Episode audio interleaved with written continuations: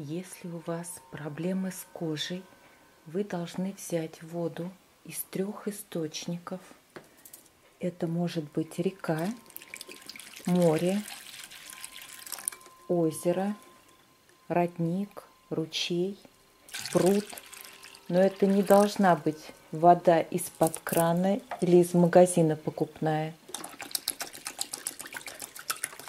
Зажигаете 13 свечей. И пока свечи горят, вам нужно умыться этой водой, если у вас проблемы с кожей на лице. Если на теле, руках или ногах, вам нужно окатить себя этой водой. Не вытираться, дать высохнуть естественным путем.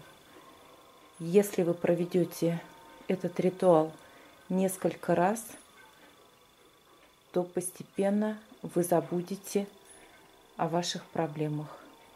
Это авторский ритуал Инги Хасроевой.